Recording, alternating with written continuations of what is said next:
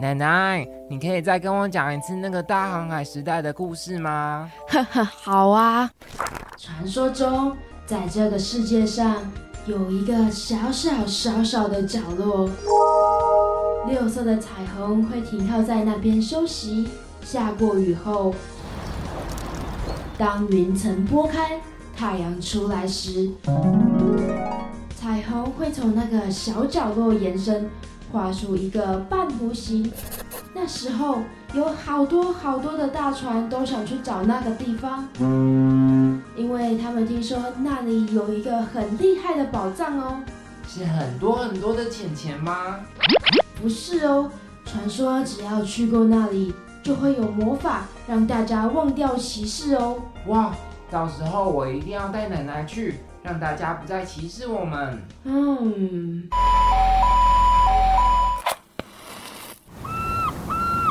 船长，一切都准备好了。好，那就让我们启程吧。那现在我们就有请我们的另外一位大来宾，国民党的徐玉仁立委跟听众朋友打声招呼吧。哎，大家好，我是立法委员徐玉仁。那其实今天实在是特别节目，也非常期待立委可以跟我们分享很多相关的婚姻平权的事情。那首先一开始就想问说，其实大家还蛮关注，就是两个礼拜后的公投案的看法。两好三坏的挺同公投，你觉得对于此案的挺同方，你觉得是有信心的吗？首先必须要就是说跟各位这个支持婚姻平权啊，支持这个同志运动的朋友们说一声，大家辛苦了哈！就是一路走到这里来，然后呃我在立法院也是呃非常非常的大声的，而且大力的去支持这个婚姻平权。那事实上我很遗憾，就是说今天要走到这个公投的地步，因为当初我在二零一六年呃我。在立呃，在司法法制委员会时候推动这婚姻平权，跟这个游美女委员跟其他跨党派委员一起推动的时候，其实当时已经是一个非常好的一个时机点，在这个我们的立法院去通过婚姻平权的法案，那也也都有各种委员的版本出现。那一直到二零一七年的五月二十四号，这个宪法法庭也通过释宪，然后去确认呃宪法应该要保障。啊、同性婚姻的这个权利，这样。那我在几次的公开场合都有说过，这个释宪过后的半年，就是六个月，是通过这个法案的黄金时期。那但是我们一路拖到现在，就是其实是一个呃非常非常不好的一个状况，变成要透过公投去解决这个婚姻平权的问题。那另外就是公投又绑大选，所以让整件事情变得非常的复杂，而且非常的政治化。真的是因为执政党他的一个无所作为，所以我看。看到这样的状况，心里面其实是非常的呃心痛，因为原因是你让这件事情不但没有让社会往前进，你让社会更分裂啊、所以这边在十一月二十四号啊、每一个人。你的一票都非常重要。那两好三坏，你一定要好好的投下手中这一票。那有听到一种说法是说，释宪案已经通过了，干嘛跟那些不懂法律的人人支起舞？这样的看法有什么样可以帮我们协助去平反的呢？嗯，他是通过释宪说，呃，同性婚姻需要在宪法里面被保障，这样子。那这个部分其实他用什么方式去保障，他并没有去讲。无论是立专法或是民法这个部分，那但是现在我们面对的公投。是说，就是法律是不是保障呃一男一女的这个呃一夫一妻的这个制度？然后第二是说，是不是能够在这个呃民法之外去呃透过专法的部分去保障这个呃同性婚姻这样子？那对我来说，这个就是一种比较像是政治手段的操作，就是好像说可能政府现在要。透过公投的风向去决定到底要修民法还是修专法，那这个是大家所同志追求的一个一个基本的点，就是同是跟一般人没有不一样，他跟异性恋没有不一样，他不应该被独立于这个民法以外去做一个保障。但今天公投的决定其实会影响接下来的修法，那我认为就是呃公投的部分其实会影响立法院在。明年二零一九年一月，如果加开临时会去处理这个案子的话，它最后的一个结果。那我觉得其实刚刚有提到一个很大的问题是，关于公投其实已经造成社会上的对立，特别是台湾社会目前有一个，我觉得它是撕裂性的隔阂。那其实我觉得跟大法官原本预留两年的好意是有出入的。您觉得我们应该怎么将基本人权的价值跟观念传递给？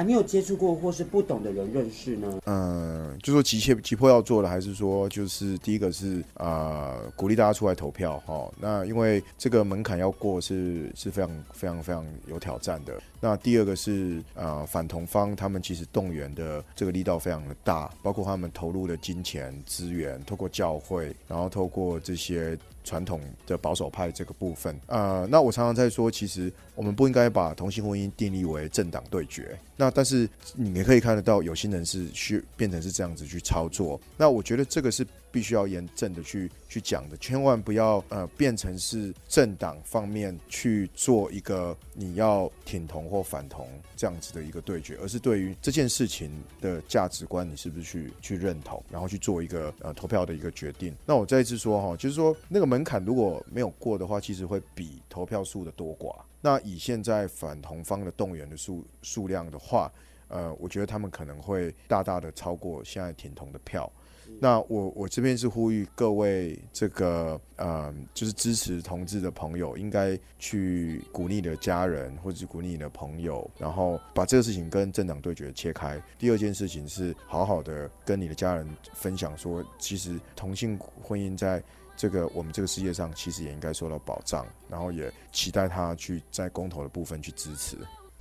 那还有个问题是，我还蛮好奇的是，其实就像立委常提到的，我们这件事情看到已经走到公投，其实每个人都是心痛的，立委也是心痛的。但面对这样的歧视的声音，或是比较反对的声音，是怎么样调适自己的心情？嗯，我想这个部分，当时我在二零一六年推动婚姻平权的时候，其实就经历过了啦。那当时我算是在嗯我自己的政党里面，包括对内跟对外，其实都受到蛮大的压力。那但是我想，就是像我说的。呃，我从头到尾就是没有把它当成是一个政党对决的议题，而是说对于平权的价值的一种信仰。那所以，我如果对于这件事情是啊，是发自内心的去支持，还有去信仰的话，其实我觉得，呃，这些外面的这些阻力啊，或者这些呃批评的耳语啊，像最近甚至于我我出席这个同志大游行，然后也有一些透过政治操作的部分来攻击我，然后。好像就是把我的政党的这个部分，然后好像就是呃去去做一个连接。对，那我我我自己知道我自己是当初的初心，然后一路走来从来也没有改变过我的立场。那甚至于是当所有民进党都已经是不为同志发声的时候，我还是唯一一个。在立法院里面不断的追问什么时候要通过，什么时候这个视线的部分，然后还有这个质询的部分，我都有一再的为同志去发声。所以我自己的我自己的心是强健的，但是我也希望各位就是你们的心跟我一样是非常强健的。我觉得我们应该是要当一一座桥梁，那桥梁是去把两个不同的点连接起来，我们不要筑起一道高墙把别人阻阻隔起来这样子。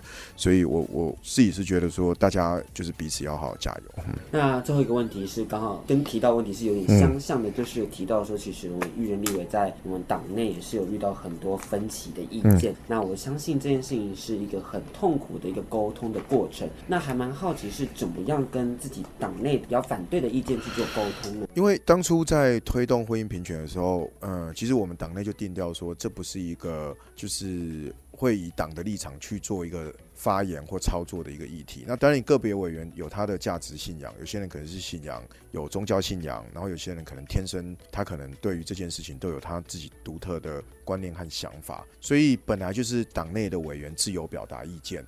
那当然，有些委员他们可能会对某一个呃，譬如说呃。